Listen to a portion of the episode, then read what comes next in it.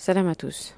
Pour ceux qui auront eu l'occasion d'écouter le podcast Khalifa basé sur euh, l'ouvrage euh, du même nom, dont l'auteur est Cher Iman Hossein, les informations euh, que je vais vous fournir ici, grâce à Carole Quigley, vont, je l'espère, agir en complément de ce que vous avez pu entendre dans le premier podcast. Ce professeur à l'université de Georgetown, donc, euh, grâce à ses travaux, euh, il a été désormais possible de mieux connaître les arcanes de ce monde oligarchique opaque dont l'action a été déterminante pour le monde anglo-saxon et par ricochet pour la planète entière. Ces travaux peuvent euh, se retrouver dans un grand livre euh, intitulé Anglo-American Establishment ou euh, l'histoire euh, secrète de l'oligarchie anglo-américaine. L'auteur développe et explique à partir d'abondantes pièces d'archives que les, les élites anglo-saxonnes ont élaboré, dans la deuxième moitié du XIXe siècle, un véritable plan de bataille afin de permettre à l'Empire britannique associé aux États-Unis d'asseoir une hégémonie complète sur le monde. Cette volonté de puissance et de domination a été l'œuvre d'une poignée d'hommes liés intimement à la haute finance de la City et de Wall Street. Tout un groupe issu de la haute aristocratie et bourgeoisie britannique, en liaison avec une élite américaine, émerge. Fort d'un travail de bénédictin, Carol Quigley recense les noms et expose les ambitions de cette superclasse ou famille technocratique avant l'heure, définie par des liens sociaux et familiaux étroits.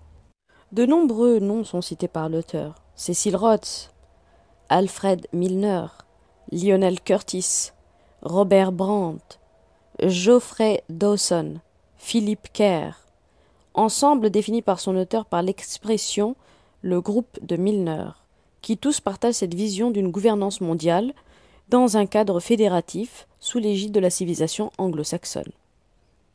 La création des bourses d'études Cecil Rhodes à partir de 1904 entre dans cette politique de recrutement d'étudiants qui, animés d'un tour euh, d'esprit mondialiste, sont aidés à occuper les postes clés d'un État afin d'y promouvoir le nouvel ordre mondial. Carol Quigley décrit les liens euh, intimes qui lient une élite sociale anglo-saxonne où le judaïsme, le monde de la finance et ses grands maîtres imprégnés d'une vision messianique se côtoient pour faire fonctionner une immense machine, l'Empire britannique. À la lecture de cet ouvrage, on peut se poser la question suivante. Pourquoi cet idéal a-t-il été dévolu au monde anglo-saxon? Pourquoi cette vision de gouvernance mondiale n'a-t-elle pas été l'œuvre de la France, de l'Espagne ou de l'Allemagne? Pour comprendre cette caractéristique propre au monde anglo-saxon, nous devons rappeler et ordonner une série de faits politiques, économiques et spirituels. La Grande-Bretagne est avec la France un des tout premiers pays européens dotés d'une autorité politique stable à partir du XIe siècle. La victoire de Guillaume le Conquérant à Hastings en 1066 sur la dynastie saxonne scelle les traits de la nation anglaise. Comme pour tous les pays européens de cette époque, l'autorité royale anglaise est sans partage, même si celle-ci est contenue des contre-pouvoirs, corporations, représentations institutionnelles. La royauté anglaise exerce ses prérogatives dans un cadre européen spirituellement uni sous l'égide du pape. Déjà, et en fonction des moyens techniques de l'époque, le monde anglais voit au-delà de son île. Les origines de cette dynastie, avec la Normandie et la conclusion d'alliances matrimoniales, poussent ses dirigeants à étendre le contrôle des territoires à partir d'une diagonale partant du Cotentin jusqu'à l'Aquitaine dans le cadre de l'Empire plantagenet. D'une certaine manière, ce sont les premières colonies gérées par Londres. Générant pouvoirs et richesses et cherchant à les accroître, la classe dirigeante anglaise veut abattre la menace représentée par la dynastie capétienne. La tension, la tension allant croissant entre ces deux mondes, le roi d'Angleterre Jean Santerre s'allie à l'empereur romain germanique Othon IV et à une multitude de grands féodaux comme Ferrand de Flandre, afin d'anéantir le royaume de France et s'en partager les dépouilles. La victoire de Philippe Auguste face à la menace anglo-germanique le 27 juillet 1214 à Bouvines est un véritable tournant offrant au roi de France la possibilité de rafler les territoires continentaux de l'Empire plantagenet, à l'exception de l'Aquitaine. Affaibli et déconsidéré par la défaite, Jean sans terre affronte la révolte des barons anglais. Privés de larges sources de revenus après la perte de territoire retournée au roi de France, les barons anglais imposent à Jean sans terre le 15 juin 1215 la Grande Charte, la Magna Carta. Celle-ci garantit les droits féodaux et les libertés des villes, reconnaît des droits juridiques à la personne, l'habeas corpus, et institue un contrôle dans la levée des impôts qu'avec l'assentiment de la noblesse. Qui plus est, comme l'écrit Jacques Attali, le texte accorde la liberté de commerce à tous les étrangers, en particulier aux juifs. En ce qui concerne le dernier point, cette mesure fut temporaire. En effet, les Juifs furent expulsés d'Angleterre en 1290 par Édouard Ier, principe qui est resté valable jusqu'à la Renaissance. Comme on peut le constater, la Magna Carta voit apparaître et s'affirmer une force issue d'une élite sociale face à l'autorité royale anglaise. Les descriptions de Carol Quigley portant sur les agissements de l'élite britannique de la fin du XIXe siècle et de la première moitié du XXe n'ont été possibles qu'en raison de l'acte préparatoire issu de la révolte des barons anglais en 1215. Cependant, la montée en puissance de cette oligarchie anglaise a pu progresser en raison d'un fait religieux. En effet, la lutte engagée euh, entre l'Église et la synagogue a pris un tour particulier en Espagne et au Portugal.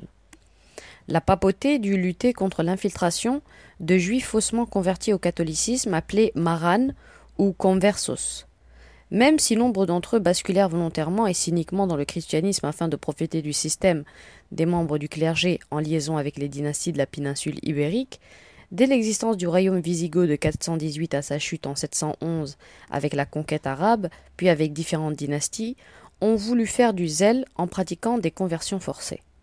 Ces mesures étaient réprouvées par Rome, qui estimait que ces populations juives dissimulées sous les apparences catholiques allaient pervertir le christianisme issu de la révélation. Comme le reconnaît l'historien juif anglais Cecil Roth, en apparence ils étaient chrétiens, ils faisaient baptiser leurs enfants à l'église, mais de retour chez eux, ils s'empressaient d'effacer les traces de cérémonie. Derrière cette imposture, ils restaient ce qu'ils étaient. Leur mauvaise foi à l'égard des dogmes de l'Église était notoire et pas toujours camouflée. Pour la race, la croyance et la pratique générale, ils restaient ce qu'ils avaient été avant leur conversion, juifs en tout point, sauf pour le nom, et chrétien en rien, sauf dans la forme. De telles pratiques ont conduit à l'expulsion des Juifs et de nombreux maranes hors d'Espagne en 1492 par Isabelle la catholique, par le décret de l'Alhambra. Revenus à leurs pratiques religieuses traditionnelles en ce qui concerne les maranes, les Juifs se sont installés dans de nombreux pays européens et du pourtour méditerranéen, en particulier dans l'Empire ottoman. Certains d'entre eux vont occuper des postes éminemment importants leur permettant de conditionner la politique de leur pays d'accueil contre les pays catholiques. Cécile Ross a révélé, a relevé les noms d'anciens maranes dont l'action a été déterminante dans les relations politiques en Europe ou sur le pourtour du vieux continent.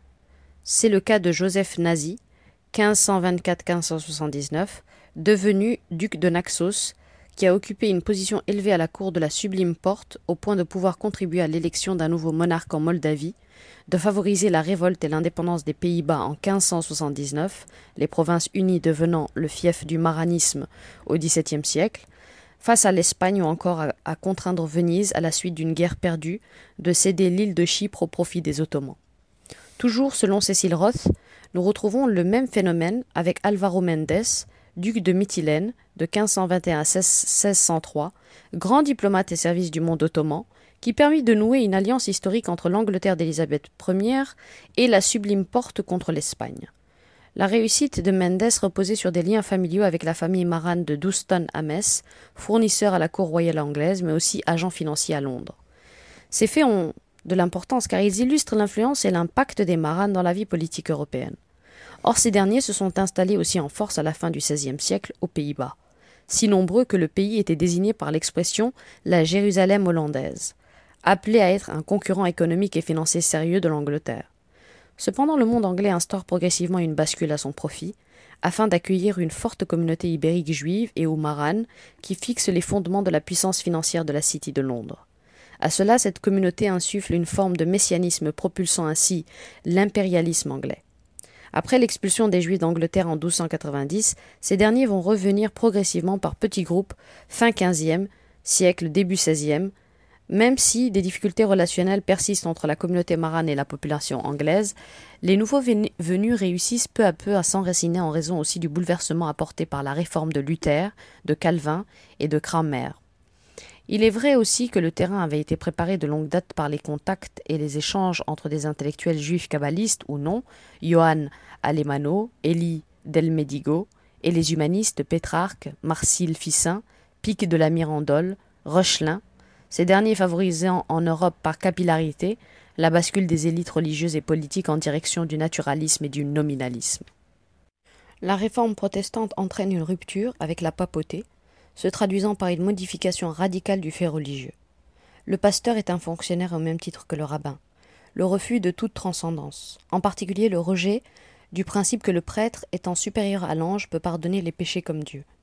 L'abolition du culte marial, la disparition des monastères et la suppression de la hiérarchie ecclésiastique conduisent le protestantisme à épouser des formes semblables au judaïsme.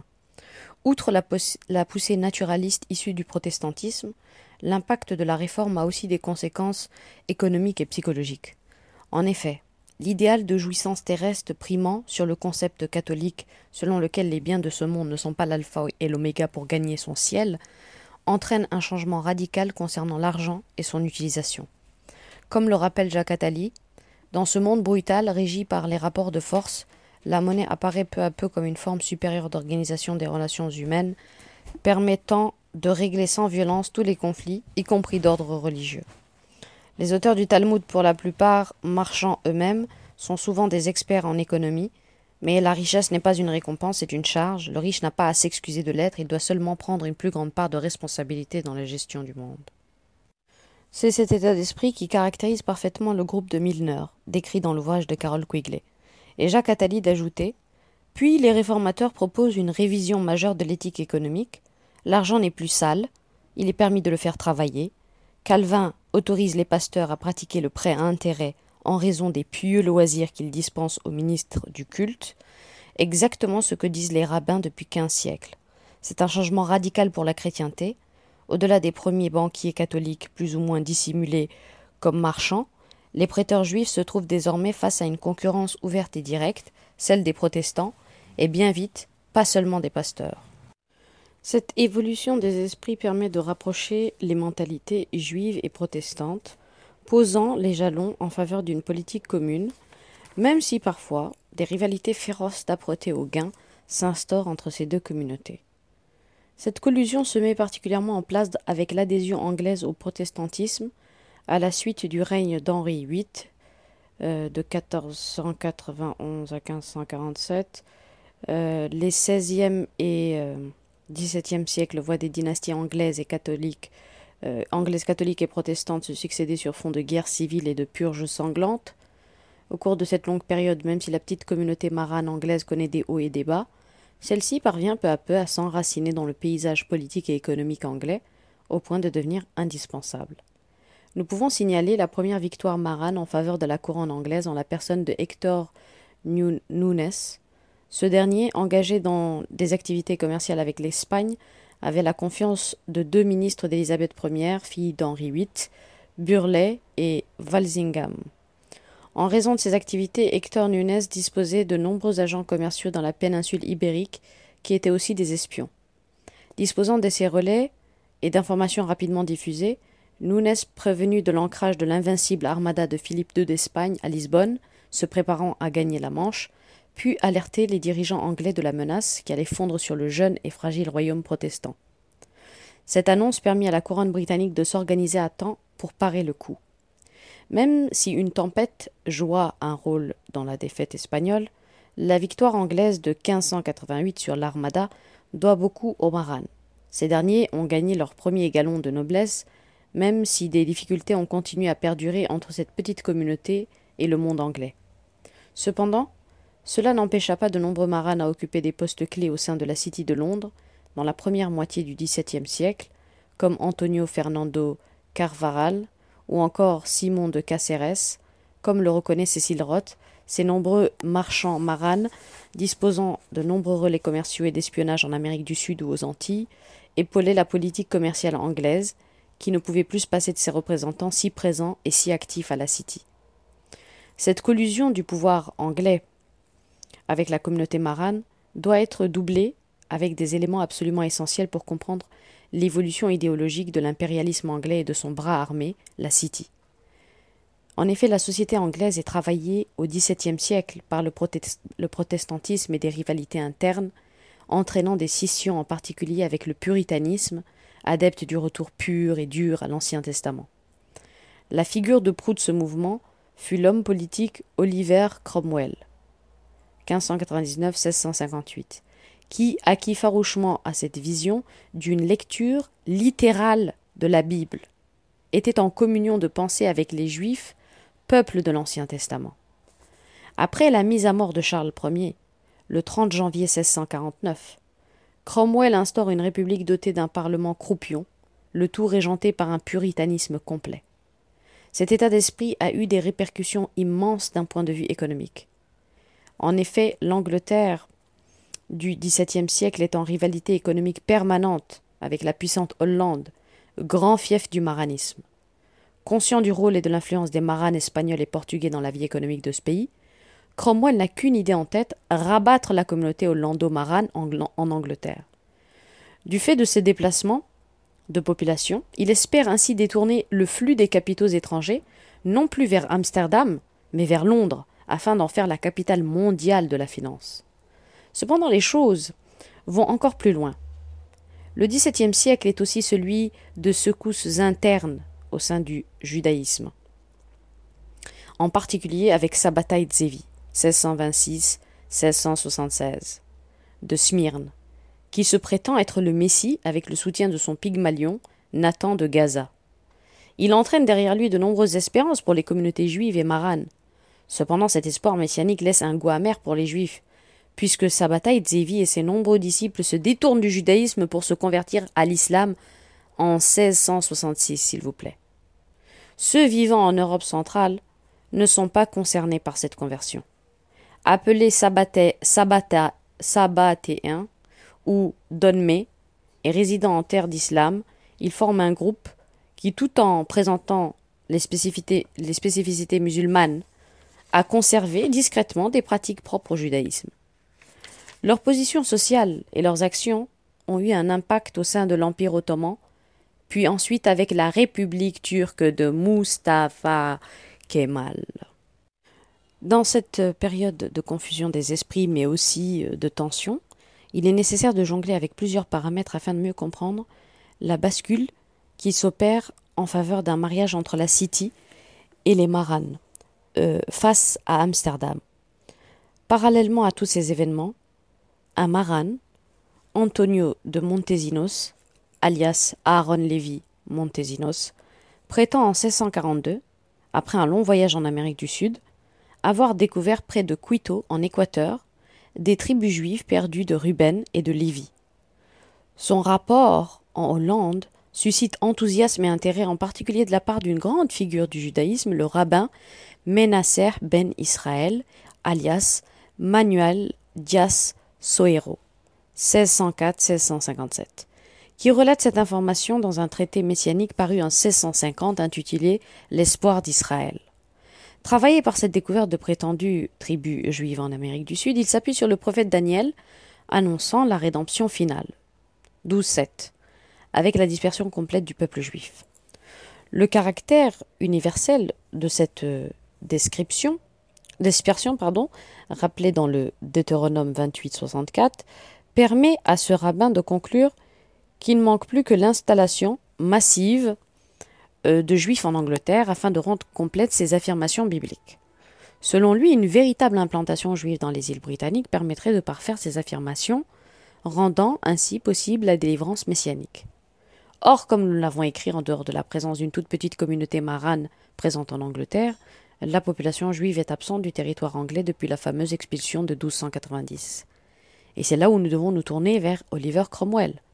Ce puritain, adepte uniquement de l'Ancien Testament propre à la culture juive, accepte de revoir complètement la situation héritée du XIIIe siècle. Après de multiples tractations entre Pays-Bas et Angleterre, Menasser ben Israël adresse en octobre 1651 une demande de réadmission des Juifs en Angleterre afin de défendre la cause d'un retour des Juifs dans le pays. Cette mission fut renforcée par, euh, cette mission fut renforcée par la venue de Menasser ben Israël en septembre 1655 en Grande-Bretagne avec le soutien intéressé de Cromwell. Plusieurs délibérations eurent lieu, réunissant sous l'égide de ce dernier de nombreux théologiens et politiques. En raison d'intérêts multiples, contradictoires et mercantiles, une solution médiane fut imposée par Cromwell, comme l'écrit Cécile Roth. Euh, Cromwell préféra la solution officieuse de la connivence, sans avoir à faire de déclaration officielle. Il permettait ainsi aux personnes qui se trouvaient déjà dans le pays ou à ceux qui voulaient le suivre d'y rester sans être inquiétés. Une telle politique permit à Cromwell de passer à la vitesse supérieure. En effet, il mit fin en 1656 à la mesure d'expulsion des Juifs d'Angleterre en 1290. Désormais, ces derniers étaient admis dans la République de Cromwell. Les graines jetées par le binôme Cromwell et Menasser ben Israël prirent racine, puisqu'en 1673 la liberté de culte pour les Juifs est reconnue, tandis que l'installation définitive d'une dynastie protestante avec Guillaume d'Orange avec le soutien de riches juifs portugais, faisant suite à la révolution de 1688, assure une pérennité complète à la communauté juive de Grande-Bretagne. L'alliance judéo-anglo-protestante était définitivement scellée au profit de la City et de la politique impériale anglaise sur fond de messianisme judaïque. La concrétisation de cette alliance entre Oliver Cromwell et le rabbin Menasser Ben Israël est l'acte de baptême inaugurant une politique de conquête de territoire et de contrôle des richesses à l'échelle mondiale. À la lecture de l'ouvrage de Carol Quigley, il est intéressant de retrouver des similitudes d'alliances judéo-protestantes. En effet, l'auteur rappelle que ce grand prince du mondialisme, Cecil Rhodes, n'a pas hésité à confier son immense fortune après avoir rédigé sept testaments au très puissant Nathan Meyer Rothschild, même si par la suite d'autres noms furent ajoutés à la gestion de ses richesses. Il est vrai aussi, comme le rappelle l'historien David Kinaston, que la famille Rothschild a joué un rôle capital en soutenant financièrement Cecil Rhodes dans le développement de son industrie diamantaire de Beers. En effet, on peut citer aussi le cas du baron Karl Meyer de Rothschild qui présente au chancelier Bismarck en 1865 le banquier Gerson Blechroder, celui-ci devenant son financier personnel. Dans cette affaire, Jacques Attali n'hésite pas à écrire il lui fournit les crédits nécessaires refusés par le Parlement prussien pour les guerres austro-prussiennes de 1866 et franco-prussiennes de 1870. Bismarck est le dernier chef de gouvernement à faire financer ces guerres par un banquier juif. Grâce à ses relations avec les Rothschild, Gerson offre au chancelier un moyen de communication confidentiel avec d'Israéli. Pour information, les liens étroits entre le premier ministre anglais d'Israël et les Rothschild sont confirmés par l'historien David Kinaston.